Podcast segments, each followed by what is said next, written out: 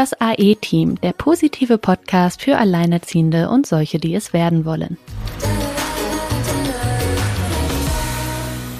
Hallo ihr Lieben, da sind wir wieder mit einer neuen Folge und heute geht es um ein, ja, krasses Thema. Es geht um Missbrauch in Beziehung und Schwangerschaft. Das heile Bild der Familie. Alle sind happy, dass man in einer Beziehung ist, aber in einer Beziehung können durchaus unglaublich unschöne Dinge passieren. Wir klären, wo fängt Missbrauch an und wo hört er hoffentlich wieder auf und was da so alles passieren kann und wie man da hineinrutschen kann. Dazu haben wir heute ähm, die Luisa bei uns, der das nämlich selbst passiert ist. Und ich bin sehr, sehr froh, dass sie darüber sprechen möchte, weil es doch sehr häufig auch vorkommt. Sina, du sagst ja immer so schön unter jedem Dach ein Krach Ach. oder ein Ach, ein Ach, aber eigentlich Krach auch oder Übergriffe und das ist nichts, was man totschweigen sollte. Dementsprechend, liebe Sina, der Kontakt kam über dich. Ähm, deswegen Hallo, liebe Sina und auch hallo, liebe Luisa. Ja, hallöchen, ihr Lieben.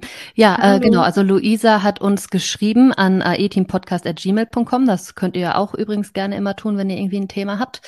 Und äh, ja, wollte gerne mal ihre Geschichte erzählen, ja, über eine toxische Beziehung, wie man sich selbst daraus denn aber auch lösen kann und nicht unbedingt darauf wartet, ja, dass der andere da irgendwie dann ja diesen Schritt geht, sondern wie man sich selbst daraus befreien kann und das, obwohl so viel passiert ist und vorgefallen ist, vielleicht auch in der Vergangenheit, aber da wird Luisa ja gleich selber noch ja ganz viel zu erzählen. Ich bin auch sehr froh, Luisa, dass du drüber redest, weil ich der festen Überzeugung bin, dass das sehr viel häufiger vorkommt und passiert und da viel zu wenig drüber geredet wird. Also auch Frauen untereinander da viel zu wenig drüber reden, weil es natürlich teilweise auch immer noch irgendwie schambehaftet ist, was ja auch ähm, ja psychologische Hintergründe hat, warum das so ist, aber es natürlich eigentlich mehr in die, in die Mitte gehört. Also, dass es eigentlich mehr Zentrum sein sollte, worüber gesprochen wird, weil das, ja, Dinge sind, die natürlich überhaupt nicht gehen. Ich bin sehr froh, dass du heute da bist und darüber sprechen magst. Vielleicht magst du dich auch erst einmal, ja, kurz vorstellen. Wer bist du? Wie alt bist du? Wie alt ist dein Kind? ja, hallo. Also auch Hallo nochmal an euch zwei und an alle Zuhörer. Ich freue mich, dass ich da sein darf, weil mir das, wie du, Sina, auch schon gesagt hast, super wichtig ist, dass das noch mehr in die Welt kommt, dass sowas existiert und dass sowas oft totgeschwiegen wird oder auch äh, in den im Umkreis überhaupt nicht gesehen wird und wenn es gesehen wird, dann wird weggeschaut oder es wird nicht drüber geredet. Deshalb ist es mir super wichtig hier zu sein. Ja, zu mir, ich bin Luisa, ich bin 28 Jahre alt ähm, und mein Sohn ist jetzt gerade vier geworden und genau, ich habe mich von meinem Partner getrennt. Da war mein kleiner Mann dann ein Jahr alt ungefähr. Und dann bin ich in eine eigene Wohnung gezogen. Da wohnen wir seither. Jetzt natürlich die Frage, okay, wie hat alles angefangen? Also vielleicht ja. fangen wir, fangen wir vorne an, vielleicht damit, wie ihr euch kennengelernt habt und wie so die Anfangszeit war. Ja, sehr gerne. Da muss ich äh, leider tatsächlich ein bisschen ausholen. Also im Grunde so richtig kennengelernt haben wir uns, als mein Vater sich das Leben genommen hat. Ich kenne ihn oder kannte ihn dato schon von meiner Schwester, aber nur so beiläufig und mal ein, ah, hallo, das ist der und der, aber jetzt nicht irgendwie, dass wir mal tiefe Gespräche hatten oder so. Wir kannten uns so vom Sehen und eben von meiner Schwester, genau. Also aus ihrem Freundeskreis dann. Mm, ja, nicht wirklich Freundeskreis. Sie hat ihn in einer Klinik kennengelernt, in einer psychischen Klinik. Ähm, mhm. Und genau, da waren die wohl gemeinsam. Und ich habe da nicht viel mitbekommen von der Zeit, aber daher kennen die sich und daher kannte ich dann ihn von Erzählungen, aber auch mal irgendwie auf einem Fest gesehen. So. Mhm.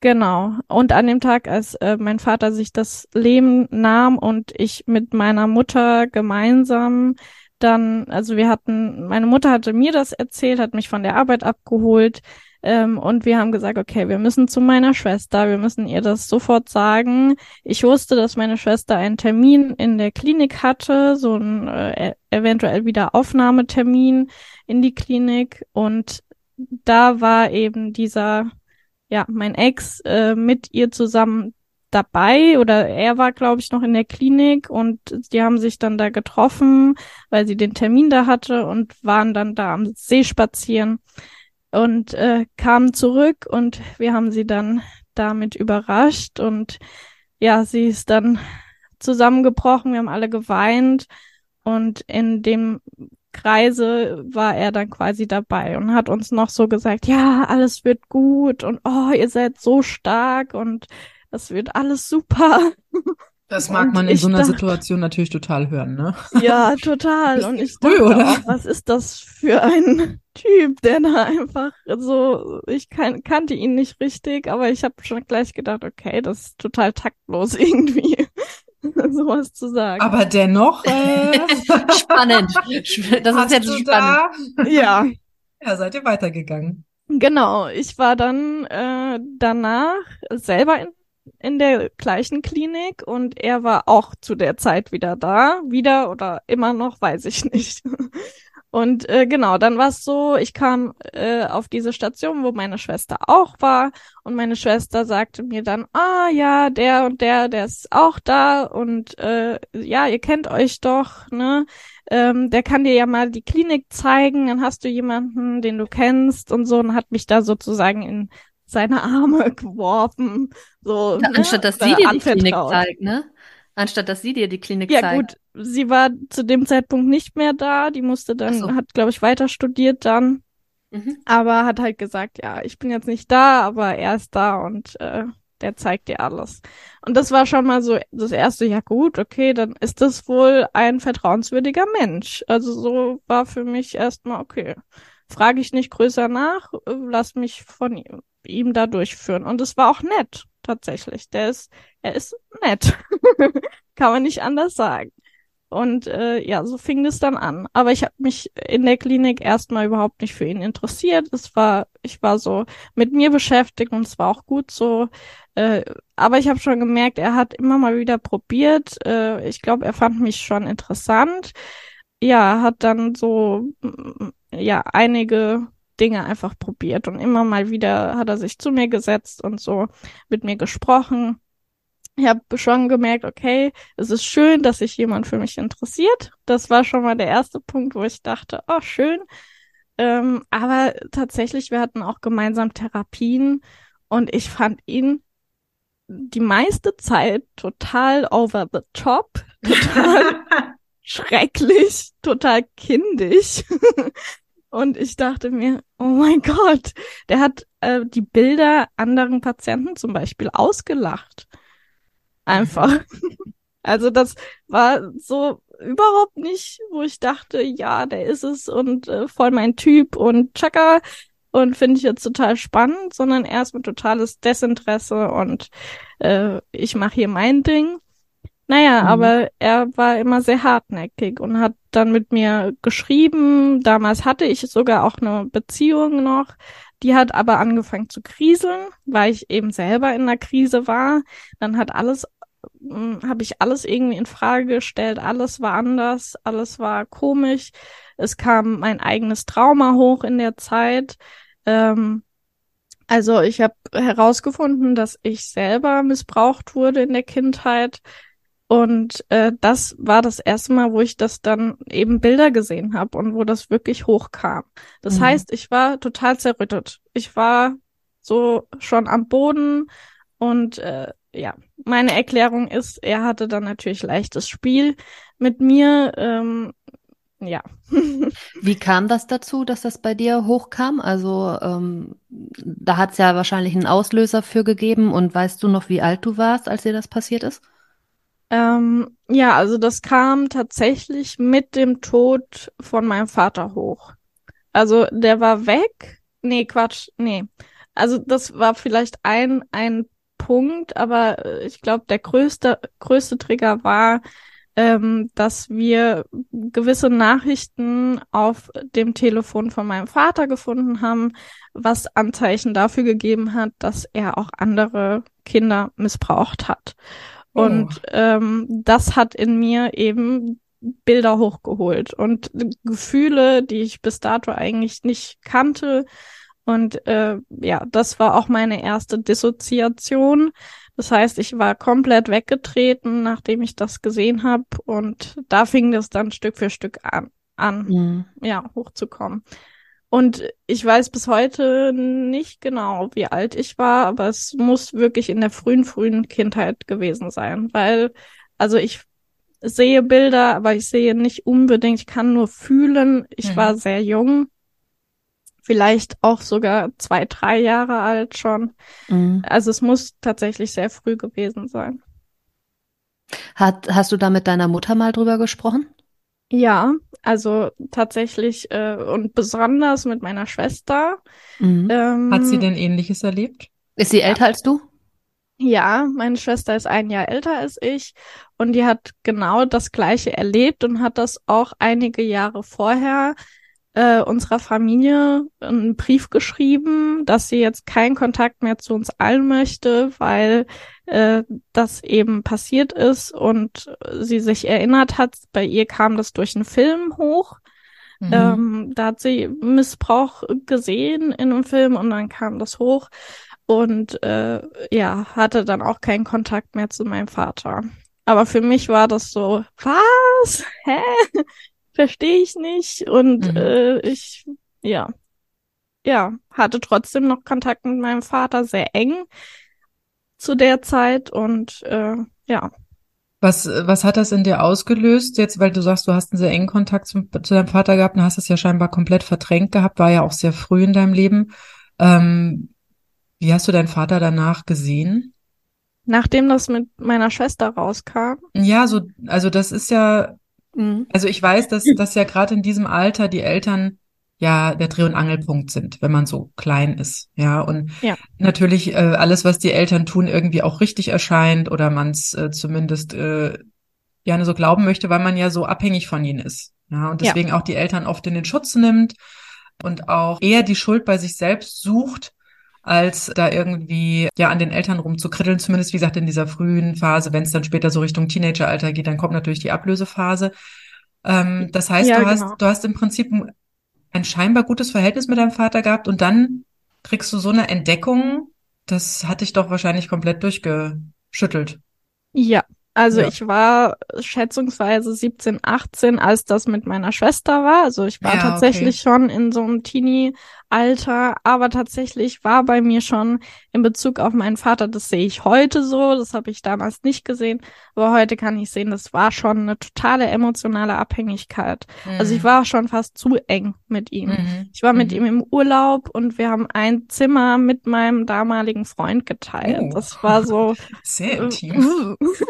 ja, eigentlich für eine 17, 18-jährige so No-Go. Ja. Mhm. ja. Hast du denn mit deiner Schwester dann, ich meine, die hat euch geschrieben, sie wollte zu niemandem mehr Kontakt, aber hast du dann mit ihr das Gespräch mal alleine gesucht, so unter? Ja, ich habe das öfter mal gesucht, das Gespräch, aber sie hat das tatsächlich immer ein bisschen abgeplockt. Also für sie war das wohl so schlimm, dass sie überhaupt nicht mit mir reden konnte. Und das war für mich das Allerschlimmste, weil meine Schwester und ich, äh, sie ist nur ein Jahr älter als ich, also so gefühlt wie Zwillinge waren wir, mhm. sehr eng, sehr, immer auch sehr liebevoll miteinander. Das war für mich die Bezugsperson in unserer Familie eigentlich. Ähm, ja, und das, das war so schlimm für mich, dass sie da einfach auch sozusagen mich auch einfach alleine gelassen hat. So hat sich mhm. das angefühlt. Hat sie, also sie hat dann aber auch nicht geahnt, dass es dir auch so ergangen ist oder passiert ist? Ja, also das also weiß ich nicht genau, ob sie, also ich glaube, sie hat äh, jetzt im Nachhinein schon gesagt, sie hat das natürlich geahnt, weil ich hatte schon mein Leben lang, äh, also seitdem ich neun bin, hatte ich Migräne und das ist eigentlich für ein Kind jetzt äh, nicht so typisch. Und irgendwann wurde das bei mir auch chronisch und das war genau die Zeit. Also mit 18, 19 wurde das dann richtig schlimm, dass ich auch operiert wurde oh, und nicht mehr arbeitsfähig war. Und da hat sie mir mal gesagt, ja, für sie war das eigentlich klar und sie hat auch mit ihrer Therapeutin darüber geredet. Das liegt definitiv daran und sie hat natürlich immer so gedacht, nee, meiner kleinen Schwester nicht ähm, und hat es, glaube ich, auch so von sich weggeschoben. Aber eigentlich war es ihr schon klar. Aber wir haben nie so darüber mhm. kommuniziert, weil sie es einfach nicht konnte. Und ich mhm. habe es natürlich respektiert und habe sie dann auch weitestgehend in Ruhe gelassen. Und das deine ja Mutter? Auch, Um nochmal auf deine Mama zurückzukommen, ja, ja. weil die hm. ist ja die Erwachsene in der Situation. Also die andere Erwachsene, die irgendwie zu Hause das hätte mitkriegen müssen ja. oder auch an den Kindern merken müssen, ja. was man immer so, so denkt, voraussetzt. Ähm, das ist auch immer die Frage, weiß sie es, hat sie weggeschaut? Also wo, war es ihr bewusst, war es ihr nicht bewusst? Ähm, ja. Bist du da mal ja, also sie, sie sagt bis heute felsenfest, sie hat nichts mitbekommen. Mhm, das ich ist aber war, auch Verdrängung. Ja, genau. Ähm, das hat mir tatsächlich auch eine Therapeutin in der Klinik gesagt. Das ist Quatsch. Also Ja. wenn sie, äh, also glauben sie, dass irgend, also egal welche Mama, die fühlt das. Also und wenn Mhm. sie es nicht gesehen hat, dann fühlt sie es, dann weiß sie, da stimmt irgendwas nicht. Und ja, das hat dazu geführt, dass ich äh, in der Zeit dann, also ich war dann 22, als es bei mir alles hochkam und ähm, ich dann in der Klinik war. Und dann habe ich ihr auch eine siebenminütige Sprachnachricht gemacht einmal und habe mal alles rausgelassen, Mhm. was im Nachhinein einerseits gut war, so therapeutisch für mich, aber so äh, ja schon auch ein bisschen böse gegen sie. Aber es tat gut, einfach mal rauszulassen. Mama, du hast mich nicht geschützt, du hast uns nicht geschützt, kann nicht sein. Und äh, ja, schon sehr viel mit Vorwürfen. Aber ja, und das, da hat sie drauf reagiert, ja, äh, sie findet das jetzt ganz schlimm, wie kann ich so zu ihr sein? Und äh, sie hätte das nicht mitbekommen. Ja, also Es eher ist so. ja auch, es ist ja auch einfach eine Ungeheuerlichkeit. Ja, also Ja. Ja. und ich kann mir das sehr gut vorstellen. Ich kenne tatsächlich auch eine Familie, wo ähm, unter dem, ne, wir hatten in der Eingangsrede äh, von mir, dass äh, das heile Bild der Familie, ähm, das unbedingt geschützt werden muss. Und da wird viel akzeptiert. Und da möchte ich ja auch noch mit dir hin, Luisa, wie es dir dann auch in der Beziehung ergangen ist. Äh, da wird so viel akzeptiert, aus welchen Gründen auch immer. Ja. Und gerade wenn Kinder dabei sind, wenn da eine Ehe dabei ist, ich nehme auch an, dass deine Eltern verheiratet waren, da Ja. hängt so viel dran, auch an Existenz, leider immer noch. Und beim Missbrauch dürfen wir auch gerne mal über den finanziellen Missbrauch sprechen, ja, nämlich Mhm. Frauen das Geld äh, dann nicht mehr zugänglich zu machen oder Konten zu sperren und damit sie dann eben nicht zum Anwalt gehen können und so. Also da hängt sehr, sehr viel dran. Und ähm, ja, es ist aber immer wieder für mich wirklich ein Entsetzen, wenn ich mitbekomme, ja, wie andere Erwachsene gar nicht so erwachsen sind, sondern wie deine Mutter das vielleicht nur am Rande mitbekommen hat und das dann einfach für sich abgetan hat. So von wegen, ja, ich habe es ja nicht wirklich konkret gesehen oder so. Ja. Es besteht ja in jedem Fall ein Vorwurf. Entweder du hast uns nicht geschützt oder du hast es nicht gesehen. Allein, dass du hast Mhm. es nicht gesehen, wenn, selbst wenn es stimmen würde, wäre auch ein berechtigter Vorwurf. Hm. Ja. Jetzt Ja. lass uns doch noch mal, ähm, wir haben ja gesagt, Missbrauch in Beziehung und Schwangerschaft, jetzt nicht unbedingt im Elternhaus, aber sehr spannend äh, und äh, vielen Dank, dass du da ja dich auch geöffnet hast und uns da schon Einblicke gegeben hast. Jetzt hast du gesagt, dein Partner, äh, Kindsvater, den konntest du erst gar nicht so richtig leiden, aber wie hat er, wann hat er denn dann die Tür aufgekriegt? Ja, das ist eine gute Frage. Ich habe mich auch ganz lange habe ich darüber gegrübelt, weil ich mich selber überhaupt nicht verstanden habe. Also ich glaube mittlerweile, es hat in der Beziehung mit meinem damaligen Freund, wir waren ziemlich lange zusammen und es war immer sehr harmonisch und ich war zufrieden. Dann ist das mit meinem Vater passiert. Ich war in der Klinik, mir ging's schlecht. Und dann habe ich halt auch gemerkt, bei mir verändert sich so viel und plötzlich mag ich nicht mehr mit ähm, meinem Partner Dinge tun, die wir sonst so getan haben. Es fiel mir schwer, unter Menschen zu gehen. Ich habe ständig Panikattacken und Dissoziationen gehabt in der Menschenmenge. Ich konnte nicht mehr mit ihm in Diskos gehen und so weiter, was damals wir wirklich sehr häufig gemacht haben. Und dementsprechend hat er sich dann auch von mir entfernt und äh, ist dann zum Beispiel bei meinem, mh, ich glaube, 23. Nee, 22. Geburtstag, 23. Geburtstag, ich glaube 23. Geburtstag müsste es gewesen sein, ist er dann einfach nicht, ja, mit mir feiern gegangen, meinen Geburtstag feiern gegangen, sondern wollte lieber mit seinen Freunden weg. Und das war so das Eintrittstor. Also ähm, mein damaliger Partner, also ja, also der Kindsvater und ich hatten damals dann schon sehr intensiv geschrieben, weil er hatte mir auch gesagt, er hat ein Trauma erlebt und er hat auch dieselben Themen gehabt, deswegen waren wir schon so in Verbindung. Und dann kam die Situation, dass ich sehr verärgert war, dass mein Partner abspringt. Und das war, glaube ich, so das Eintrittstor. Dann hat er gesagt, komm, wir gehen zusammen feiern, wenn du keinen hast, dann mache ich dir jetzt eine tolle Geburtstagsparty, so wie du es verdient hast. So. Und ich war so, yay, endlich sieht mich jemand und juhu. Ja, und so begann es eigentlich. Ähm, ja, die sind da, schon sehr, die wissen schon genau, was man braucht, die äh, toxischen Partner, zumindest am Anfang, ne? Ja, aber ich tatsächlich war es auch an dem Abend dann schon total toxisch und ich habe es mhm. nicht gemerkt, weil es für mich vertraut war. Ah, das muss okay. ich ganz klar sagen, weil ähm, es gab eine Situation, da hat er dann auch schon zu mir gesagt, an dem Abend, und wir kannten uns wirklich noch nicht sehr lange und nicht sehr intensiv, sagte er mir, dass er mich liebt. Ah, und, ja. Ähm, ja, und ich habe zu ihm gesagt, sorry, aber ich nicht und äh, ich habe einen Partner und das weißt du und ich bin zufrieden. Es kriselt zwar ein bisschen, aber ich bleibe in der Partnerschaft. Ich möchte jetzt auch nicht, dass wir noch weiter Kontakt haben. Hab ihn so ein bisschen von mir weggestoßen und dann fing er an, die Tage danach mit, ich bring mich um, ich habe mir die Halsschlagader Ach. aufgeschlitzt und so weiter. Da hat er ja das volle Programm in kürzester Zeit abgefahren, meine Herren. Genau. Ja, und das hat natürlich in mir das getriggert, weil mein Vater sich ja das Leben genommen hat und das auch in unserer Kindheit öfter mal gesagt hat, wenn Streit gab in der Familie, dann hat er auch gesagt, äh, ich nehme mir jetzt das Leben.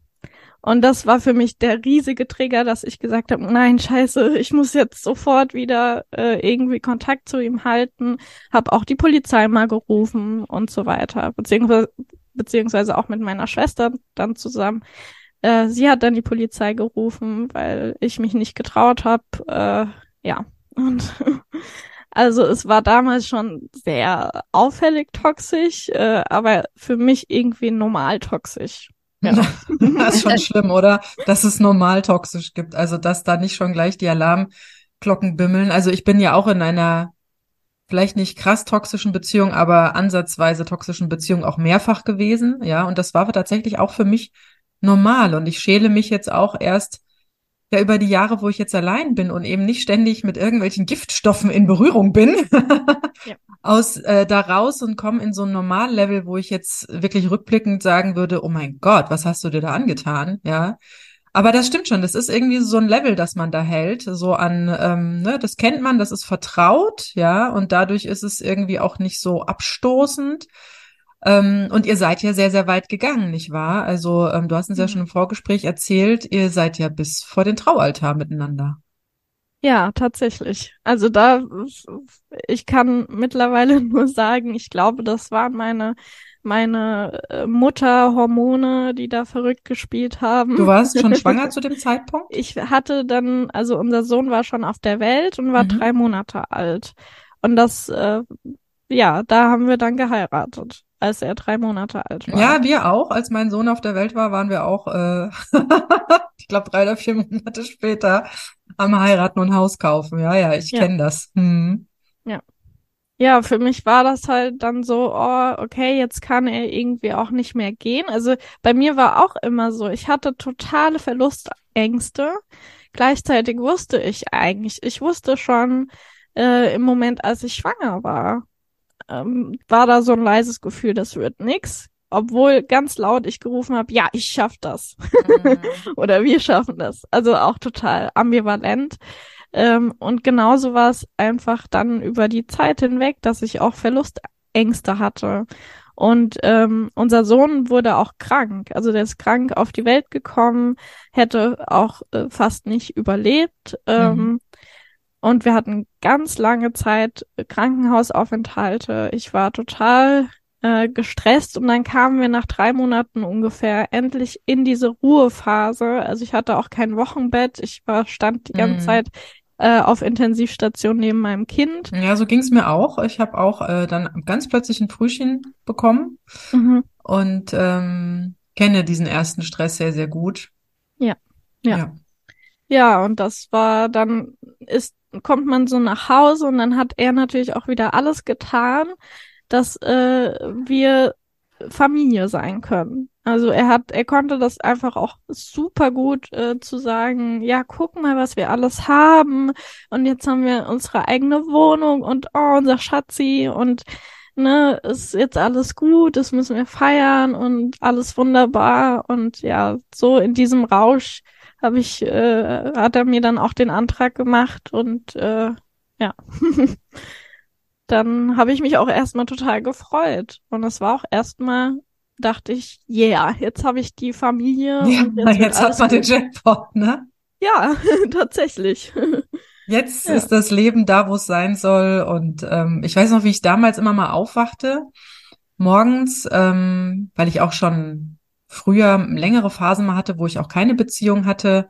Ähm, und das war dann oft ja mit diesem Mangel ja auch ähm, verbunden, so, ah, wieso hast du keinen Partner? Jetzt geh doch mal irgendwie abends weg oder mach dich hübsch. Ich meine, Sina und ich, wir leiern das ja auch in äh, vielen Folgen schon runter, was da für ein Stress und ein Druck auf einen ausgeübt wird. Und dass dieses Familienbild und dieses, ähm, ja, sogar die Ehe ja immer noch so eine heilige Kuh ist und irgendwie das ganze Umfeld äh, am Jubilieren ist, wenn man ähm, sagt, wir heiraten aber tatsächlich ist das äh, ja nicht äh, unbedingt immer das Gelbe vom Ei. Wie war es denn bei dir? Du hast ja gesagt, das ging bei euch auch total in die Hose.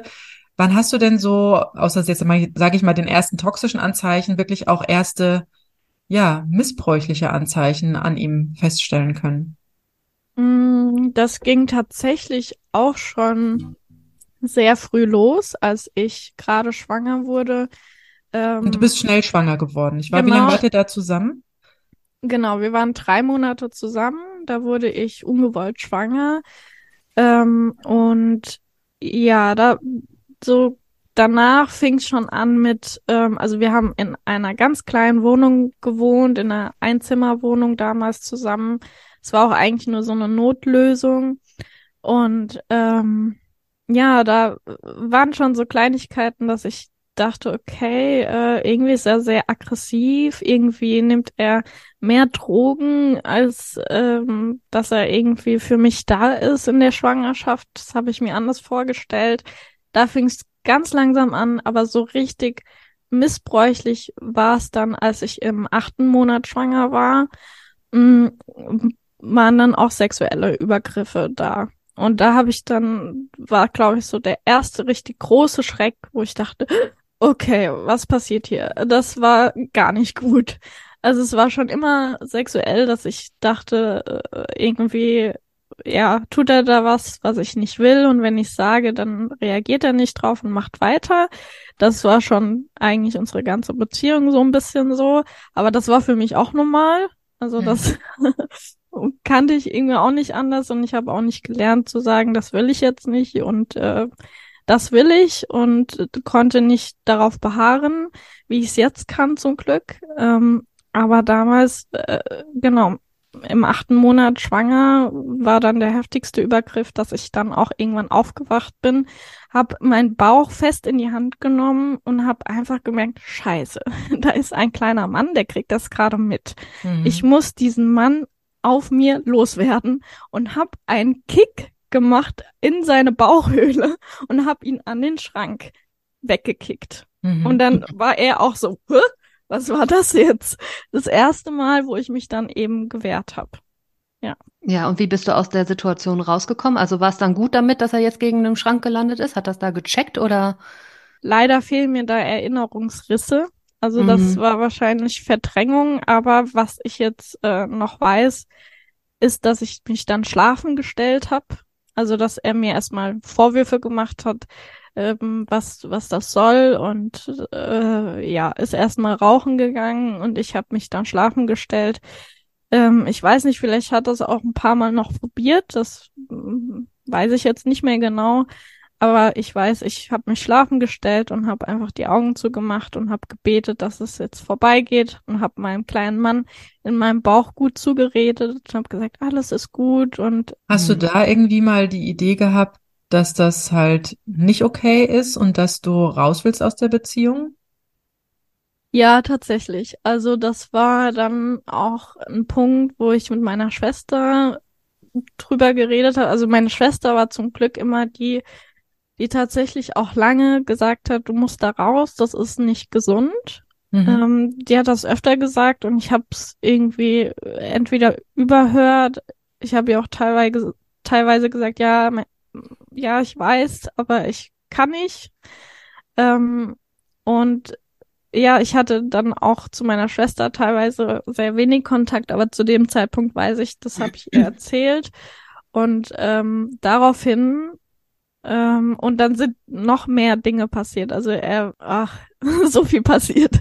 ähm, er war dann zum Beispiel auch öfter einfach, ja, in, in Spielotheken und so weiter, kam nicht zu Geburtsvorbereitungsterminen mhm. und so weiter. Das hat dann meine Schwester eben alles mitbekommen, auch teilweise, weil sie da war und gemerkt hat, also bei, bei uns in der Wohnung war und gemerkt hat, äh, das ist nicht gut, wie der dich behandelt. Also ich selber, glaube ich, aus mir raus, habe in den Momenten schon gemerkt, das ist nicht gut. Aber nicht so, dass ich gesagt habe, okay, ich traue mich jetzt zu gehen, weil ich so eine panische Angst hatte vor dem Alleinerziehen sein. Mhm. Es war dann eher von außen, dass dann meine Schwester eben gesagt hat und irgendwann tatsächlich auch die Schwiegereltern, die auf der Matte standen, und gesagt haben, ihr kommt jetzt beide mit. Ähm, er ist dann leider weggefahren. Also der Kindsvater ist äh, einfach gesagt, nö, ich habe keinen Bock und ist mit dem Fahrrad weggedüst. Aber ich bin dann mit ähm, zu meiner Mama. Also da saß dann meine Mama, Schwiegereltern, meine Schwester und die haben alle gesagt, so geht's nicht weiter. Also das Wie ist nicht gesund. Ihr ja. bekommt bald das Kind. Wie soll das weitergehen? Und ja, ich hab dann nur da gesessen, hab geweint und hab gesagt, ja, ich weiß, ich weiß und ich weiß aber auch nicht, wie ich es machen soll. Ich schaff das nicht alleine. Und ja, dann war es irgendwie auch schon wieder gegessen. So, dann wurde das auch nicht mehr erwähnt.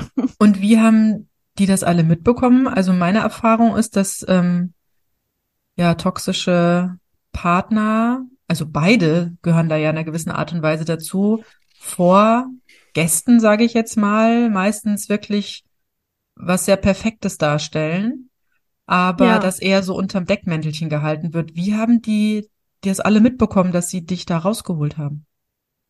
Ja, tatsächlich nur über meine Schwester. Ah, okay. Weil meine Schwester war für mich die einzige, bei der ich eben auch mal sagen könnt, konnte, oh, mir geht's ganz schlecht und ich weiß nicht mehr, was ich machen soll. Hab ihr auch teilweise Screenshots von Na Nachrichten geschickt mhm. oder einfach erzählt, oh, heute Nacht war dies wieder und das wieder. Ähm, und auch teilweise, ich muss hier raus. Ähm, das waren dann oft aber sehr unbewusste äh, Sachen, die ich da geschrieben habe, die ich dann am nächsten Tag gar nicht mehr wusste. Und meine Schwester dann manchmal auf der Matte stand und dachte, dass irgendwas passiert und ich dann, nö, alles gut. Hm. Ja, genau, eigentlich nur über meine Schwester. Sie hat es meiner Mama erzählt und dann haben die wohl miteinander telefoniert. Ähm, ja. Warum hast du gedacht, dass du das alles aushalten musst? Weil ich's gewohnt war, weil das äh, in unserer oder in meiner Ursprungsfamilie schon so war. Es gab viel Streit und war dein ja, Vater auch übergriffig deiner Mutter gegenüber? Ja. Ja. Okay. Mhm. Ja. ja. Ja, dann, ja, wie man es vorgelebt bekommt, ne? Genau. Dass man im Prinzip gar nicht weiß, wie es sonst sein könnte oder was halt, ein anderes Normal hat, ne? Und das ist halt so schlimm, weil, guck mal, du hast das in deiner Ursprungsfamilie gesehen, ja, und andererseits sagst du, du hast dich nicht getraut, da rauszugehen, weil du nicht alleinerziehend sein wolltest, ja. Und das ist immer so eine, ja, haarige ja. Angelegenheit, weil ähm, das, was man halt als Kind an Beziehung vorgelebt bekommt, das prägt. Ja, so, und wenn die scheiße ist, dann ist das scheiße. Ja. Ja. Ähm, ja, weil man sich gar nicht vorstellen kann, dass die große Unbekannte, das äh, Alleinerziehend sein, äh, viel weniger schlimm ist als das, was da passiert, ne? Aber dennoch bist du ja irgendwann, hast du ja den irgendwann Schritt den Schritt ja. getan. Was, was hat das Fass bei dir zum Überlaufen gebracht? Ja, ähm, es war eine Situation von ganz vielen Situationen vorher. Ähm, mein damaliger sogar Ehemann dann schon ähm, kam nachts wieder mal nicht nach Hause. Und ich war mit unserem äh, ähm, einige Monate, also zehn Monate alten Sohn ungefähr ähm, zu Hause und ähm, war einfach gestresst. Und wir hatten, glaube ich, irgendwie ausgemacht, dass er mir einfach nachts hilft, ähm, dass wir uns abwechseln. Und ich habe wieder total Panik bekommen, weil er nicht geschrieben hat. Er war, glaube ich, sogar die zweite Nacht weg, soweit ich weiß. Also es war schon auch eine Steigerung. Ähm, gleichzeitig kurz davor ähm, hat er einfach von meiner Karte, von meiner Geldkarte einige Euro abgehoben, dass ich selber nichts mehr auf dem Konto hatte. Ähm, das waren, glaube ich, viele kleine Situationen, aber an dem Abend war ich so verzweifelt, da habe ich einer ähm, Freundin, die ich auch in der Klinik kennengelernt habe, eine ähm, so, die so ein bisschen die Mutterrolle übernommen hat für mich, äh, liebevolle Mutterrolle. Ähm, und der habe ich geschrieben und habe oder habe ihr eine Sprachnachricht aufgemacht, gesagt, du kannst du mir mal sagen, ob das normal ist. Mhm. und und ja, irgendwie, ich bin total verunsichert. Ist das normal, dass Männer sich so verhalten?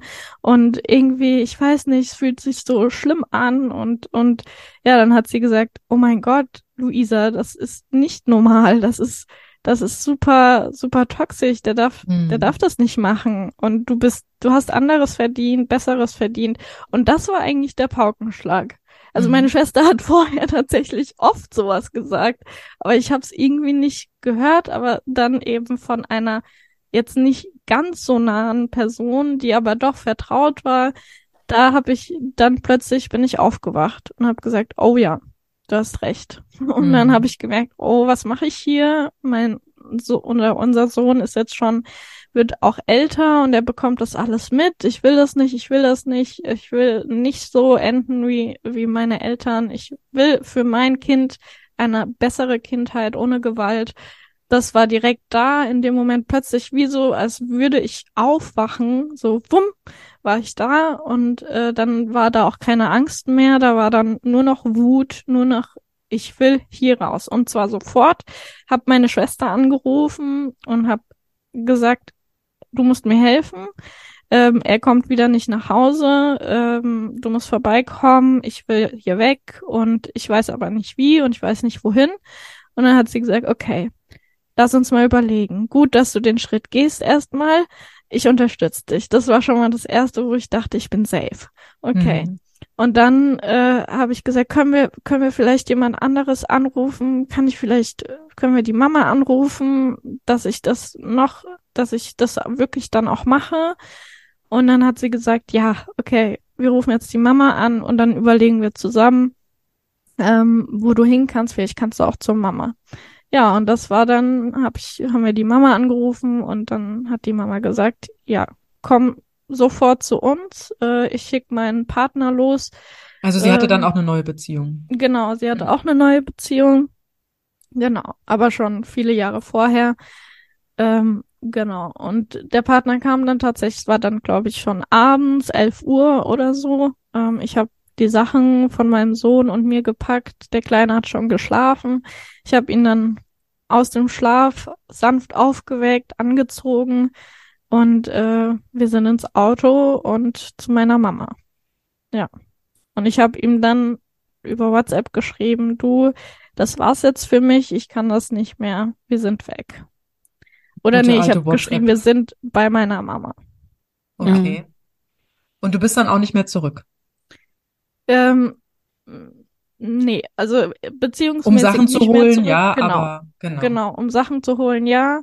Da habe ich dann aber auch meine Schwester mitgenommen, immer jemanden mhm. dabei mhm. gehabt, dass ich mit ihm möglichst nicht alleine bin. Ähm, genau, ja. Wie hat er darauf reagiert? Oh, ganz, ganz heftig. Der kam dann äh, am nächsten Morgen um zehn oder so betrunken äh, bei na, meiner Mama vorbei und mhm. wollte sogar den Kleinen mitnehmen. das, ist, das ist so unglaublich. Ja, hat gesagt, du nimmst mir meinen Sohn nicht weg. Äh, oh. Hat ihn einfach auf seinen Arm genommen. Ich habe gesehen, er fängt an zu schreien und zu weinen und hat mhm. mich so angeguckt, Mama, was passiert hier? Und ich habe gesagt, bitte, zum Glück war meine Mama da, die hat gesagt, dann bitte geh raus, sonst werde ich die Polizei rufen. Und das nach paar Mal sagen, ich rufe jetzt die Polizei und Handy in die Hand nehmen, ist er dann auch gegangen. Aber ja, ziemlich heftig. Und danach ging's richtig los. Also richtig mit, äh, was tust du mir an? Ich bring mich wieder um, so. Mhm. Ne? So, ey, ja, weißt du, ab einem gewissen Punkt muss man einfach sagen, nimm eine Brücke, die hoch genug ist, ja? genau. Sina wieder hier. Ja. ja. Ehrlich, ja, aber man muss sich irgendwann mal abgrenzen, weil die glauben ja, dass, du, dass die einen mit dieser Scheiße kriegen. Da muss man ja. ja einfach mal, auch wenn einem das in dem Moment wehtut und man das eigentlich gar nicht will, aber vielleicht hilft es, da einfach mal so zu signalisieren, auch wenn einen das irgendwie mitnimmt. Aber wenn es, es hilft vielleicht auch dann in solchen Momenten zu signalisieren, dass es einem scheißegal ist. Ja, tatsächlich. Und ne? das habe ich auch zu dem Zeitpunkt gut geschafft, tatsächlich. Ja, das ist ja, ja auch jeden ich, Aber Grund, ich finde ja. das, ich finde das halt so krass und es ist ja nicht, du bist ja kein Einzelfall. Ja, du stehst ja für mhm. eine ganz große, leider sehr stillschweigende Gruppe, ja. Und diese Geschichte höre ich nicht zum ersten Mal, ja. Und dann in so einem Moment, auch schon vorher, weißt du, ich meine, dein Vater ist gestorben, er hat sich umgebracht und dir dann am Anfang schon, du hast es ja erzählt, so am Anfang der Beziehung schon, schon genau mit diesem Triggerpunkt zu kommen. Ich weiß, dass diese toxischen mhm. Partner natürlich genau diese Fäden bei dir sofort rauslesen können und auch äh, drücken und ziehen können, ja. ja. Aber also also ich verzweifle momentan so ein bisschen an der, an dem, an dem männlichen und an dem weiblichen, weil das männliche und das weibliche ist dafür überhaupt nicht äh, da, ja. Mhm. Und dass Männer dann in so einer Situation, ich meine, du bist Mutter von einem kleinen gemeinsamen Kind, du kümmerst dich, du bist nicht die, die nachts zwei Nächte weg ist, ja. Mhm. Dann noch wieder so den Triggerpunkt bei dir rauszuziehen, dass er dich als Mama will, äh, ich bring mich um, ja. Das ist so, wie ja, oder auch ich nehme dir auch dieses Kind wegnehmen, so plötzlich, weißt du, wo du dir so ich denkst. Ich bin stinkbesoffen und Kinder ja. machen keine Arbeit. Da sind wir wieder bei dieser unsichtbaren Care-Arbeit, ja, die mhm. so nicht existent ist und äh, ne, Frauen ja sowieso die ganze Zeit faul, haben wir ja alles schon durch. Ja. oh, das, das war bei, bei ihm auch so. Also der hat mich auch in einer Tour in der Schwangerschaft schon runtergemacht und danach, als der Kleine da war, stand ich irgendwann ähm, nachts mit dem Kleinen da und habe ihn so im Arm gewogen, wie man das so das normale Bild, was man so kennt von Mamas, ne, Kind wiegend, biegend mhm. äh, quasi herumlaufen im Arm und dann guckt er mich plötzlich an und sagt, ah, jetzt siehst du endlich mal aus wie eine richtige Mutter. Mm, danke wow. Leider sieht man bei dir noch überhaupt nichts von einem Vater. oh, Sina. Boah, ja, ja. ich sag's euch. Ja. Also ich, ich, also ich glaube, toxische Männer haben bei dir überhaupt keine Chance, oder? Nee, nee, nein. mm -mm. Nee, nee, aber weil man halt einfach zu viel mittlerweile erlebt hat und weiß. Das stimmt, das stimmt. Da sind die Alarmglöckchen gleich am Dingeln. Ne? Ja, ja, ja. Das, ist, schon, also das, ist, das so, ist bei weitem ja. nicht mehr normal. Nee, das stimmt. Ja, es, ja. es ist, es ist immer spannend. Also ich hatte jetzt auch mal wieder lange ein Gespräch mit dem Vater meines Sohnes und äh, das ist äh, jetzt nicht toxisch oder irgendwie was in die Richtung. Aber auch da merkt man, er, er hat noch so Ansätze, wo er mit Sachen kommt, wo er scheinbar denkt, das hat, also, das ist so witzig, weil ich beobachte das so aus der Metaperspektive und denke, ach. Schnucki, da kannst du dir jetzt mal was anderes einfallen lassen. Das, das oh, versuchen, einen alten Trigger zu drücken. Ja, so, also, oder auch, weiß ich nicht, so dieses, ja, es ist an sich total belanglos, aber sowas, wie hat er ja meinem Anwalt auch schon mitgeteilt, äh, neulich irgendwie, ja, und er hätte kein Auto mehr und so. Er ist aber mit besagtem Auto, das er ja nicht mehr hat, hier vorgefahren. hat es um die Ecke geparkt. Ich habe es natürlich trotzdem gesehen und dann nichts zu gesagt. Dann hat er mir auch erstmal irgendwie erzählt, ja, und er hätte ja sein Auto nicht mehr und so. Und beim nächsten Treffen erzählte er, ja, er müsste sein Auto dann mal demnächst äh, abgeben oder abmelden oder so, wo ich mir so denke, das macht er auch bewusst. Also dieses, ähm, er erzählt irgendwelche Lügen, weil damit beherrscht man dann ja das Denken der Person, weißt du? Mhm. Dass ich dann anfange zu denken, hä, wieso, der hat doch gesagt, da, da, da, da. Nee, da steige ich gar nicht erst drauf ein. Das ist mir doch egal, was mit seinem Auto ist. Na, also das sind alles so Sachen, so dieses, ähm, wie dominiere ich die Gedanken der anderen Person, mit was für kleinem Mist, ne? Also mit was für Kleinigkeiten kann ich die irgendwie beschäftigt halten, so, dass ich ja alles auch schon um in der Manipulation ist. Ne? Ja, ich weiß, ja. ich weiß manchmal nicht, ob der einfach dumm ist auf der Ebene, ne? Oder ob der das wirklich mit Absicht macht, weil eigentlich hat er da ja jetzt aktuell überhaupt nichts von. Also da ist ja irgendwie, ne, wir haben uns drei Jahre nicht gesehen, das war unser erstes Gespräch, also hat jetzt nicht wirklich einen, äh, einen Grund irgendwie da in diese, du frag mich nicht. Vielleicht äh, drückt er sich auch immer nur unglücklich aus und wollte eigentlich von Anfang an sagen, dass er irgendwie nächstes Jahr vielleicht kein Auto mehr hat. Also ist mir auch egal. also, aber es ist völlig belanglos so im Vergleich. Aber trotzdem, so, wo man so aus der Metaperspektive drei Jahre später dann so denkt, ja, interessant, das hätte mich früher beschäftigt, tut's jetzt nicht mehr. Mm, ja, ne? also wo, wie ja. viel man über den anderen gedacht hat, ne? Ja. Das, äh, und wie wenig man über sich selbst gedacht hat äh, oder was, was gut für einen wäre, ist erstaunlich. Ähm, ich bin ähm, auch null abgelenkt, ne? Das ist nicht so, dass ich über irgendwas, was der dann hier sagt, lange nachdenke. Nö, ich nee. mache dann trotzdem. Mag sein, dass es auch wichtige Sachen sind, die hier besprochen wurden und so, ne? Und dass ich da auch zwischendurch mal äh, drüber nachdenke, aber ähm, ich ziehe trotzdem voll durch. Ich bin überhaupt nicht eingeschränkt in meiner Kreativität oder in meinem Tun weil ich das einfach so gewohnt bin durch die letzten Jahre. Ich mache ja, halt immer. Genau, das ist so dieses, was ich ja. sagte, ne? Wir haben, Fokus. wir haben kein, wir haben schon, wir sind jetzt sozusagen clean. Enttoxisiert. Ja. Ähm, ja. Wie sieht das denn aus bei dir, genau. Luisa? Du hast jetzt da den, ja, den Weg rausgefunden, ähm, hattest sein, dein, dein Calling, nenne ich es mal so liebevoll, dein äh, Okay und hier ist Schluss. Ähm, inwieweit ähm, arbeitest du das jetzt auf und ähm, kommst wieder in deine Kraft zurück?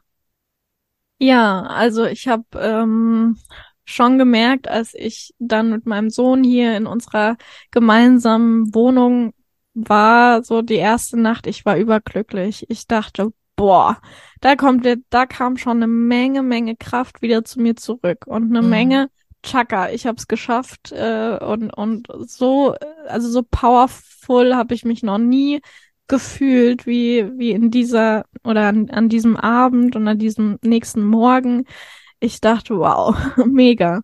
Ja, und äh, danach, ich bin tatsächlich dann noch einmal zu ihm probeweise zurück. Also wir waren mhm. nicht, nicht richtig zusammen. Aber äh, ich habe gemerkt, er schleicht sich wieder ein. Es war total, also ich habe nie Grenzen setzen können, ich habe das nie gelernt, deswegen waren meine Grenzen auch schwammig. Ich mhm. konnte nicht unterscheiden, inwieweit kann ich ihn als Vater reinlassen, inwieweit mhm. setze ich trotzdem Grenzen. Das musste ich heftig, heftig lernen, äh, mit ganz vielen, ganz vielen Fehlern, die ich gemacht habe, die mir aber auch gelehrt haben, wie es denn jetzt wirklich geht und wie es für mich gut ist. Ähm, genau, wir waren ein paar Wochen, hat er dann teilweise sogar wieder hier gewohnt, bei mir oder in unserer Wohnung, was für mich eigentlich immer so der Schutzbunker war. Und dann fing es schon wieder an zu kriseln und äh, ich habe dann und er fing wieder an mit, ähm, wenn du dich jetzt trennst oder nicht wieder mit mir zusammenkommst, dann bringe ich mich um. Und ja. dann habe ich gesagt, okay, dann geh raus und tschüss. dann tu's jetzt bitte und tschüss ja, habe ihn dann rausgeworfen ähm, und ja, er hat dann sogar noch zu, zu unserem Sohn gesagt, der war dann anderthalb oder so, ähm, ja, dein Vater bringt sich jetzt um, dann hast du halt nur noch deine Mama. Oh. ja. ja. Und naja. Äh, gibt es Kontakt zwischen denen oder konntest du das ja. verhindern? Ja, okay. leider konnte ich das bisher nicht verhindern, weil wir haben gemeinsames Sorgerecht. Ja, trotzdem und, bei seiner, bei seinem Drogenkonsum etc. ist das ja. Ja, konnte ich aber bisher nicht nachweisen, leider. hm, ja. Aber ja. wie, ähm, also du hast ja vorhin so einen finanziellen Missbrauch angesprochen, dass er dein Konto da leer geräumt hat. Ähm, und hier würde ich gerne nochmal drauf eingehen, äh, generell auf das Thema Geld und äh, für die lieben Zuhörerinnen und Zuhörer.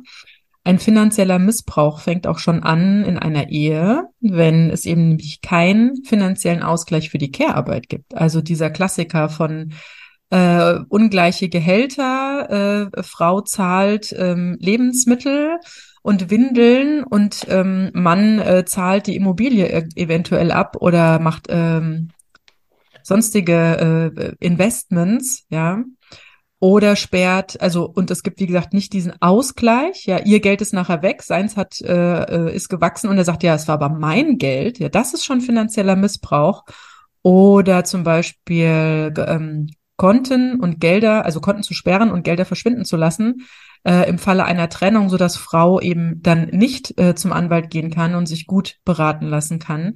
Das ist alles finanzieller Missbrauch. Du hast jetzt so eine Art Diebstahl. Ähm, kennengelernt. Wie läuft es denn mit dem Unterhalt für das Kind beziehungsweise für dich? Ihr wart Ja. ja dann getrennt und du warst ja, das Kind war da ja noch keine drei Jahre alt, oder? Nee. Genau. Ja. Ja, war äh, 13 Monate alt ähm, und ich habe bis heute keinen Unterhalt gesehen.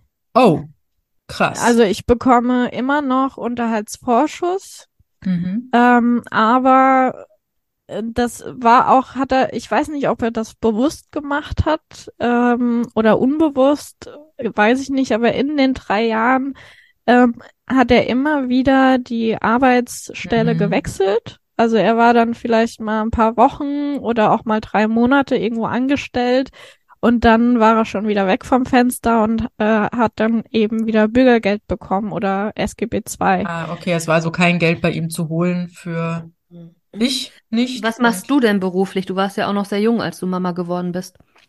Ja, also äh, als ich schwanger wurde, habe ich gerade meinen Job gekündigt in der Pflege. Mhm. Also ich war ähm, damals als Pflegeassistentin angestellt, weil ich habe ja auch schon anklingen lassen, ich hatte gesundheitliche Probleme, konnte meine Ausbildung als Gesundheits- und Krankenpflegerin nicht äh, beenden. Also nach zwei Jahren musste ich die abbrechen auf Raten meines Arztes, Mhm. dass das nicht mehr geht. Ähm, und ja, dann wurde ich auch operiert. Also ich war lange arbeitsunfähig. Ähm, Mhm. Dann ist, habe ich gerade eine neue Ausbildung angefangen als medizinische Fachangestellte und war da, glaube ich, drei Monate und dann ist das mit meinem Papa passiert. Das heißt, äh, da war ich dann eben psychisch äh, ziemlich fertig und musste diese Ausbildung dann auch abbrechen, weil es einfach nicht ging. Ähm, dann habe ich danach, als es mir einigermaßen wieder besser ging, ähm, als Pflegeassistentin äh, arbeiten können, können bei einem ambulanten Pflegedienst. Ähm, und da war ich aber total unterbezahlt für diese Leistung, die ich gebracht habe, weil ich konnte viel, ich wusste viel, ich war eine gute Arbeiterin, ähm, war aber eben nur angestellt als Pflegeassistentin, weil mir eben ein Jahr und der Abschluss gefehlt haben. Ähm, und da wusste ich halt, okay, das kann ich nicht weitermachen, das macht mich wieder krank. Ähm, und ich war eigentlich immer noch in der Such Suchphase und wusste nicht, wo geht's jetzt hin? Was kann ich denn noch machen, was eben kein Schichtdienst ist, was vielleicht weniger Stress hat? Ähm, wie kann ich das irgendwie machen? Das war, da war ich eigentlich in der Findungsphase, hatte gerade gekündigt und hatte vor, irgendwas anderes zu suchen, vielleicht noch mal eine Ausbildung zu machen. Das war alles noch sehr, sehr unklar. Und dann wurde ich äh, ja schwanger und ich dann wieder da so, oh ja, was mache ich jetzt? Mist. Dann habe ich ganz schnell noch in der Schwangerschaft, äh, ich glaube bis zum siebten Monat, habe ich meine ganzen Fitnesstrainer-Lizenzen gemacht, weil ich wusste, okay, Fitness äh, macht mir Spaß, vielleicht kann ich da ja irgendwas machen, wenigstens die ersten Jahre. Ähm, genau, habe die noch alle abgeschlossen, ganz viele Lizenzen, dass ich irgendwas habe. Hab dann auch äh, am Anfang, ich glaube, das erste oder ja, ersten anderthalb Jahre ähm, nach dem Mutterschutz habe ich dann ähm, mich selbstständig gemacht als Personal Trainerin. Ähm, aber das hat nicht so funktioniert und vor allem dann nicht mehr als Alleinerziehende. Also das war auch dann erstmal noch so, dass ich das gemacht habe, als mein Partner und ich noch zusammen waren. Ähm, und dann konnte er eben auch mal den Kleinen nehmen. Das war auch ein bisschen eine Hilfe tatsächlich manchmal. Nicht immer, aber nicht verlässlich, aber es war eine Hilfe. Ähm, ja, also es ist immer noch komplex. Ich äh, war ganz lange dann einfach äh, ja vom Amt abhängig, ähm, habe dann eine zweite Selbstständigkeit gestartet, weil mich Coaching und Beratung interessiert hat und weil ich mein eigenes Trauma eben so heftig mit mit Kind, äh, mit Kleinkind, Baby äh, zu Hause irgendwie selber bewältigt habe, mit natürlich auch äh, psychologischer Begleitung, aber tatsächlich sehr viel habe ich alleine mit Meditation geschafft, ähm, mit Übungen Mhm. und das wollte ich weitergeben. Und daraus entstand auch ein, ein Coaching-Business, aber letztendlich habe ich jetzt wieder gemerkt, weil mein Kind eben auch ein Kind ist, was sehr viele Erkrankungen hat, also drei Grunderkrankungen, die ich einfach immer wieder kontrollieren lassen muss. Also wir, ich bin jetzt schon wieder äh, diese Woche zwei Arzttermine und da sind einfach mal zwei Tage weg, ähm, mhm. nochmal zwei Tage weg, weil Ergo und Logopädie gemacht werden müssen und das auch nur morgens stattfinden kann. Und äh, ja, da ist so gerade immer wieder mal eine neue Findungsphase. Wo geht's denn jetzt hin? Also ich bin in einem Coaching, in einer Maßnahme, nennt sich Coaching Plus von der mhm. Agentur für Arbeit. Ähm, und die schauen jetzt mit mir, okay, was kann ich denn in meinem Alltag überhaupt bewältigen? Jetzt sind wir gerade an dem Punkt, wo wir sagen, eigentlich fast nichts. also vielleicht ein 450-Euro-Job, aber das ist eigentlich auch schon zu viel. Ähm, weil ich will ja auch gesund bleiben und mein Sohn braucht ganz, ganz viel Pflege und Aufmerksamkeit. Daher bin ich gerade zu Hause und eigentlich auch bald wahrscheinlich hoffentlich, wenn ein Pflegegrad bestätigt wird, bin ich dann auch eventuell eingetragen als ähm, ähm, pflegende Angehörige. Und dann würde ich auch Pflegegeld bekommen und ja. Ja, dazu haben wir schon eine ganz spannende Podcast-Folge mit der Annalena gemacht, äh, Kind mit Beeinträchtigung. Ähm, mhm. Die hatte da sehr, sehr viel auch zu sagen und wo man da, ja, wie man das so alles hinbekommt. Auch auf dem Blog Gut Alleinerziehend gibt es da zwei Blogbeiträge von ihr ähm, mit ganz viel Hilfestellung, äh, wo, wie, was, wann und hat uns auch schon berichtet, dass ähm, ja, das äh, kein Zuckerschlecken ist. Also das ist so arbeitsintensiv, wenn ein Kind eine Beeinträchtigung hat. Ähm, das kann man sich nicht vorstellen, wenn man gesunde Kinder hat. Ähm, wie gesagt, bei mir war es am Anfang so mit dem Frühchen sein und auch sehr viel krank gewesen am Anfang, sehr viele Schwierigkeiten in der Welt anzukommen. Ähm, mittlerweile haben wir das einigermaßen im Griff, wobei er gerade im Nebenzimmer wieder krank ist, während wir diesen Podcast aufnehmen und er ist jetzt schon zwölf. Also er hat da immer so seine Auszeiten und ähm, ja. Aber wie gesagt, mit älteren Kindern ist das ja kein Thema, bei dir ist das halt was anderes. Ähm, und ähm, das heißt, Unterhalt zahlt er nicht. Nochmal, um auf deine Geschichte zurückzukommen, wie sieht es denn mit Umgang aus bei euch? Ja, also ähm, im Moment habe ich mich noch nicht getraut, vor Gericht zu gehen, weil mir auch da die Zeit fehlt und ich immer denke, das überfordert mich dann, wenn ich da noch zu irgendwelchen Terminen da sein muss. Und ich weiß oder kann mir vorstellen, dass es eklig wird. Daher habe Das heißt, du willst das, denn das Sorgerecht alleine haben oder warum willst du wegen Umgang vor Gericht gehen? Ja, weil das bisher einfach nie äh, geklappt hat mit einer Regelung. Also ich okay. ähm, und weil ich merke, ich schaffe es oft kräftemäßig nicht, äh, ständig mit ihm im Kontakt zu sein. Und es gäbe ja zum Beispiel auch Regelungen, ähm, wo ich Teilsorgerechte abgeben könnte. Ja. Ähm, oder bekommen könntest. Oder also bekommen ihm, genau. könnte. Genau genau, dass ich eben nicht wegen jeder Unterschrift vom Kindergarten ja. oder so ja.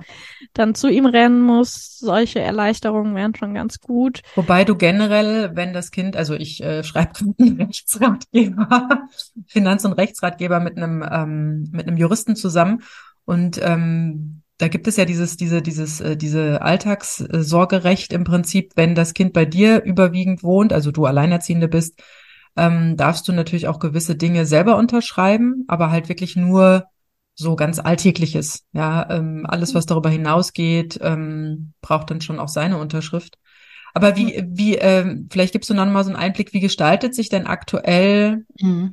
so, hatte er das Kind schon mal gehabt? Hat er es alleine gehabt? Findet der Umgang bei euch zu Hause statt? Findet überhaupt irgendwas statt? Wie ist da so momentan die Situation?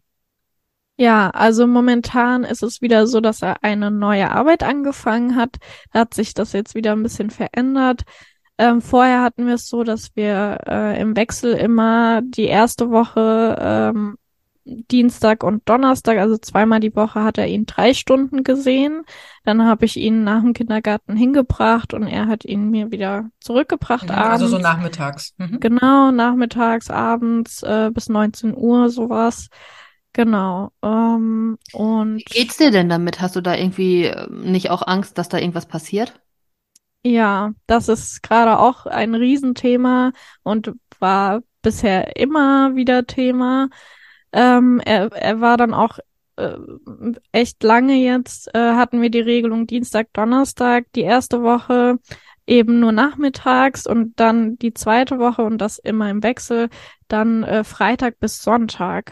Mhm. Also auch zwei Nächte. Und das hat er auch so eingefordert, weil er sagte immer, er will kein Wochenendvater sein und er, er will ihn ganz oft sehen und er will auch, dass er da schläft und so weiter was ich grundsätzlich schön finde, aber auch eben super schwierig, weil ich weiß nicht, was da passiert. Der Umgang findet bei ihm statt oder bei der ja. Schwiegermama. Ja, und im Grunde ist es ein Sexualstraftäter, wenn wir mal ganz ehrlich sind. Es ist ja. halt nur nicht zur Anzeige gebracht. Genau, genau. Und ich weiß auch, dass, also ich weiß, beziehungsweise ich weiß nicht, ob er noch Drogen nimmt. Das ist ja auch so ein Thema. Es gab auch einen Vorfall, als wir noch zusammen gewohnt haben, dass der Kleine auch mal an einem Koks äh, oh. Dingsbums fast mal drangekommen wäre. Also er ist schon, war schon auf dem Weg dorthin zu krabbeln. Ähm, ja. Also, ja. ja, zumal er ja auch deinem Sohn oder eurem Sohn ja auch was gesagt hat, Papa bringt sich jetzt mal schnell um. Ja, also das ja. ist ja alles, äh, alles nur, nur kein Kindswohl, sondern äh, ge gefährdend, da geht's ja gar nicht mehr für die Psyche von ja. so einem Kind. Und da ist auf jeden Fall, also da gibt's auf jeden Fall Möglichkeiten. Wie gesagt, ich schreibe da ja gerade und habe deswegen auch schon sehr viele juristische Texte gelesen in den letzten Wochen. Und das ist tatsächlich. Ist aber hilfreich, so, wenn man solche Dinge ja. dokumentiert oder auch zur Anzeige genau. bringt. Genau, ja, also genau. ich bin auch tatsächlich mit dem Jugendamt schon sehr, sehr lange im Kontakt. Ich habe mich beraten lassen von der Pro Familia ähm, und von äh, im Frauenhaus gibt's auch so Beratungsstellen und die haben mir einfach geraten, also vor allem das Frauenhaus hat mir geraten, ich solle vorsichtig sein bei solchen Menschen, weil mhm. mittlerweile das Gericht eher für die Vä mhm. Väter entscheidet. Das hat mich ganz schön abgeschreckt. Ja, und, krass. Äh, ja ja, ich habe auch noch eine Alleinerziehende in meinem Umfeld, bei der war das ganz schlimm. Die redet sogar von einem Gerichtstrauma. Ähm, und da ist der Vater auch so ähnlich. Also nicht ganz so schlimm, aber schon auch äh, waren da ähm, physische Übergriffe. Mhm. Ähm, ja, ganz, also ich habe noch tierische Angst davor. Ich habe immer das Gefühl, ich muss erstmal noch mehr gefestigt werden, sonst ja. überstehe ich das nicht. Oder ähm, dir dich in einem guten Netzwerk zusammenschließen. Ich habe da ein gutes ja. Netzwerk. Ich würde dir im Nachgang an das Gespräch ähm, da mal einen Link geben, damit du dich da stark machen kannst. Ähm, und du brauchst auf jeden Fall, wenn du sowas anstrebst, einen richtig guten Anwalt oder eine richtig gute Anwältin da die Gerichte, und das bestätigte mir jetzt auch der Jurist, sind tatsächlich total äh, subjektiv. Also da gibt's mhm. kein übergeordnetes, für alle geltendes Recht. Nein, wenn der Richter sagt so oder die Richterin, dann ist so. Und dann wird das erstmal so genau. entschieden. Sogar ähm, Urteile, hat er mir erzählt, ähm, sind äh, äh schön, dass es die gibt, aber er äh, geht selten in seinen Texten als Vergleich auf Urt Urteile ein, weil er sagt, ähm, das mag dann für das eine Bundesland vielleicht gelten, aber das nächste Gericht erkennt es vielleicht auch nicht an. Also äh, bitte äh, jetzt nicht mich irgendwie wörtlich zitieren, ich habe keine juristische Sprache drauf. Ich weiß, dass die sehr ähm, eine sehr eigene Sprache auch haben und da sehr besondere Wörter auch benutzen. Also ich sage jetzt einfach mal so, wie ich es jetzt so äh, sagen würde, umgangssprachlich. Also da ist wirklich auf wenig Verlass tatsächlich. Und das ist alles Argumentationssache. Und je nachdem, wer den besseren Anwalt hat, ja, mit der besseren Argumentation, der gewinnt, ja. Ja. Das ist tatsächlich ein Pokerspiel, ja. Ja. Leider, leider. Weil eigentlich, ja. äh, ich meine, wir haben jetzt alle hier und auch äh, äh, ihr da zu Hause habt jetzt dieses Muster wieder erkannt. Wir haben jetzt ja nicht die erste Folge gemacht über toxische Beziehungen. Es ist ein Muster. Äh, das, äh, das ist mir glockenklar im Kopf jetzt und auch die Gefahren, die da ähm, herrschen, weil gerade so ähm, ja toxische Beziehungen ja auch ganz viel da, so ein Ungleichgewicht haben. Der eine ist dann sehr empathisch und der andere ist äh, ist nicht empathisch, ja. Und ein nicht mhm. mitfühlender Mensch, nicht empathisch ist klar, äh, und dann noch einem Kind gegenüber, das ist was, was halt wirklich kollidieren kann. Aber wie sieht es so im persönlichen Bereich aus? Ist er da immer noch vorwurfsvoll dir gegenüber? Fallen da immer noch Spitzen oder seid ihr etwas neutraler geworden in der Kommunikation? Also ich würde ganz klar sagen, ich bin sehr neutral Mhm. geworden. Bei mir gibt's nur noch Hallo und Tschüss und äh, nur noch das Nötigste, was so über den Kleinen gesagt werden muss, was wichtig ist. Von seiner Seite aus äh, hat sich gar nichts verändert. Ah, krass, das okay. ist äh, heftig. Also gerade am Sonntag gab's wieder eine Situation, da hat er ihn mir gebracht. Er war von Samstag auf Sonntag bei ihm und dann kommt einfach nur ein Hi, ja, war alles gut. Tschüss. Ja, und äh, ich meine, das ist gut, aber ich sehe halt, äh, beziehungsweise ich habe jetzt zweimal den Kleinen, also ich weiß, warum er dann so reagiert, so passiv-aggressiv mit mir spricht, weil ich ihn jetzt zweimal den Kleinen nicht gebracht habe, weil er mir gesagt hat, er will vehement nicht zum Papa. Mhm. Ähm, er hatte Tränen in den Augen, hat gesagt, er will nicht zum Papa. Es stand auch äh, so der Vermutung im Raum, dass da auch irgendwas passiert ist, ähm, was einfach, ja, äh, weiß, ich will es nicht beschreien, aber ja, mein Kind hat Anzeichen gemacht, dass da wohl irgendwas vorgefallen ist, was ihn verletzt hat. Ob seelisch oder körperlich, weiß ich nicht genau. Ich habe gemerkt, es beschäftigt ihn was und dann habe ich ihn auch zweimal nicht hingebracht und habe gesagt, du, das mache ich nicht. Tut mir leid, aber das kann ich nicht. Mein Kind weint hier und will nicht zu dir. Ja, und seither ist er so äh, passiv-aggressiv gegenüber mir und fängt dann auch an mit, äh, ja, was ist, äh, ist das äh, rosane Laufrad in deinem Hof? Gehört es unserem Sohn? Ich so, ja, das äh, haben wir geschenkt bekommen und er freut sich drüber, es gefällt ihm. Ja, nee, das geht gar nicht und äh, ja. Weil es rosa ist? Ja, weil es rosa ist. und ich solle das doch verstehen, weil er als Mann, jeder Mann würde so reagieren. Und er ist so was von nicht männlich. Also sorry, also ich Ja. beschäftige mich gerade sehr mit männlicher und weiblicher Energie und ein Mann, ja, ist dafür da, die weibliche Kreation zu schützen und das sind Kinder unter anderem. Ja. Und das ist Ja. alles andere als ein Schutz und ein sicherer Raum, den er da bietet. Ja, liebe Luisa. Aber hast du da denn mit dem Jugendamt auch drüber gesprochen? Also ist jetzt da irgendwo vermerkt, dass das Kind da Anzeichen äh, zeigt, dass es Ja. ihm da nicht gut geht?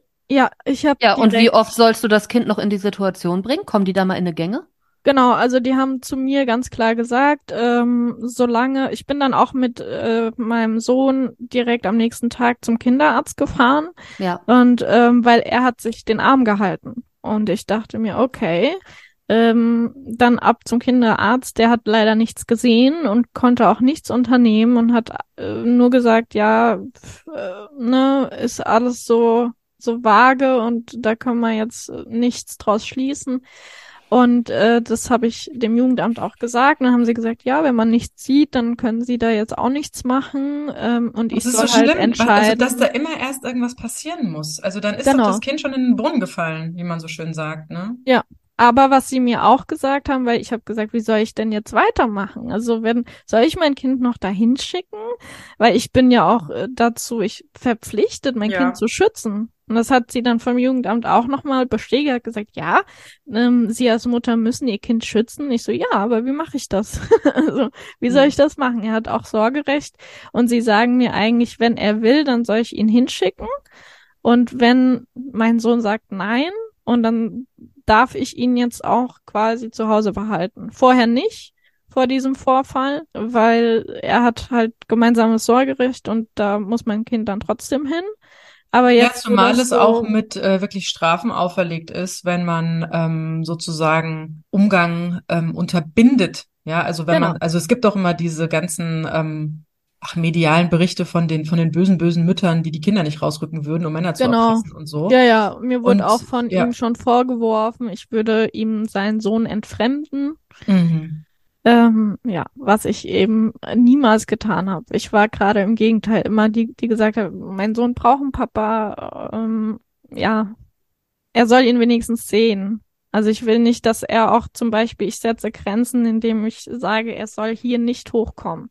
Auch Aber ähm, da gibt's doch beim Jugendamt auch diesen, wie heißt denn das Begleiteten? Umgang. Begleitende Umgang. Wäre das eine Idee oder sagt das Jugendamt, da muss noch was anderes vorfallen?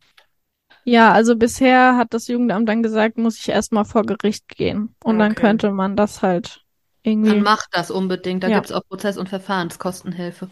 Ja. Ja, ah, krasse Geschichte, liebe Luisa. So langsam kommen wir dem Ende entgegen. Es ist auf jeden Fall, also wirklich nur vielen, vielen Dank, dass du darüber ähm, geredet hast und dass du auch diese Schwierigkeiten aufgezeigt hast, dass also jeder von uns hat jetzt, glaube ich, so ein bisschen Stein im Magen oder ein Kloß im Hals ähm, und hofft, dass äh, bei, bei Vater und Kind nichts äh, Gravierendes passiert.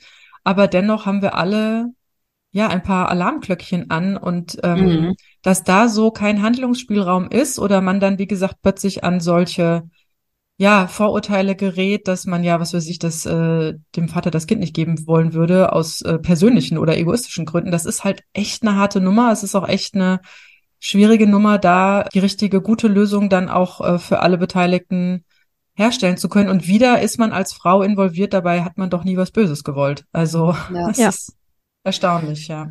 Ja, wir werden hier mal eine Triggerwarnung auch vorsetzen und unten auch nochmal eine äh, Telefonnummer angeben für ähm, seelischen Notruf etc. Also falls sich jetzt hier jemand sehr getriggert fühlt oder bei dem jetzt durch die Folge vielleicht auch irgendwelche Erinnerungen geweckt werden, ähm, schaut da gerne mal in die Show Notes. Da findet ihr auf jeden Fall auch Hilfe, wenn euch das gerade so gehen sollte. Und ja, Luisa, herzlichen Dank, dass du ähm, ja so offen warst und da mal ja, äh, wirklich Licht reingebracht hast in dieses Thema, das doch äh, mehr betrifft, als wir wissen. Ne? Ja. Und es muss ja gar nicht so viel passieren, als dass man äh, tätig wird, nicht wahr? Ja. Genau. Vielen Dank, dass ich da sein durfte. Es war mir eine Herzensangelegenheit, äh, auch mal ja damit rauszubrechen und zu sagen, es muss gar nicht so weit kommen, wie es jetzt bei mir gekommen ist. Ähm, ihr dürft schon vorher sagen, nein, stopp. Man darf immer gehe. Nein sagen. Man darf ja. immer Nein sagen, wenn äh, genau. man das fühlt, nicht wahr? Ja, genau. immer abgrenzen. Ja.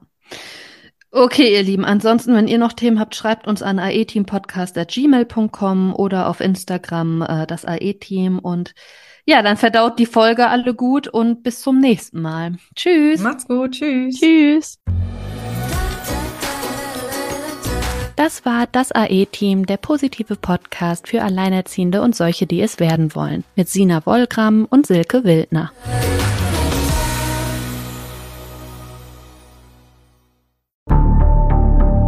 Wie lange kann ein Mörder sein dunkles Geheimnis bewahren? Wann bekommen die Angehörigen Gewissheit und die Opfer Gerechtigkeit? Jedes Jahr werden bei der Polizei rund 100.000 Menschen als vermisst gemeldet. Drei Prozent davon, also 3000 Menschen, bleiben länger als ein Jahr verschwunden.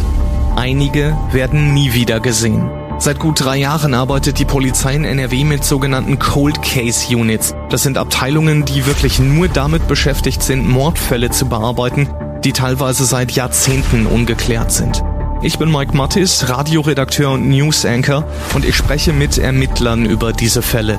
In meinem Podcast Licht ins Dunkel, Cold Cases und ungeklärte Vermisstenfälle von hier beleuchten wir gemeinsam mit Profilern, Staatsanwälten und Mordermittlern Cold Cases und ungeklärte Vermisstenfälle aus ganz Deutschland. Immer in der Hoffnung, dass Angehörige endlich Gewissheit und die Opfer Gerechtigkeit bekommen. Licht ins Dunkel. Cold Cases und ungeklärte Vermisstenfälle von hier. Eine Produktion von Mike Mattis und der Podcastfabrik.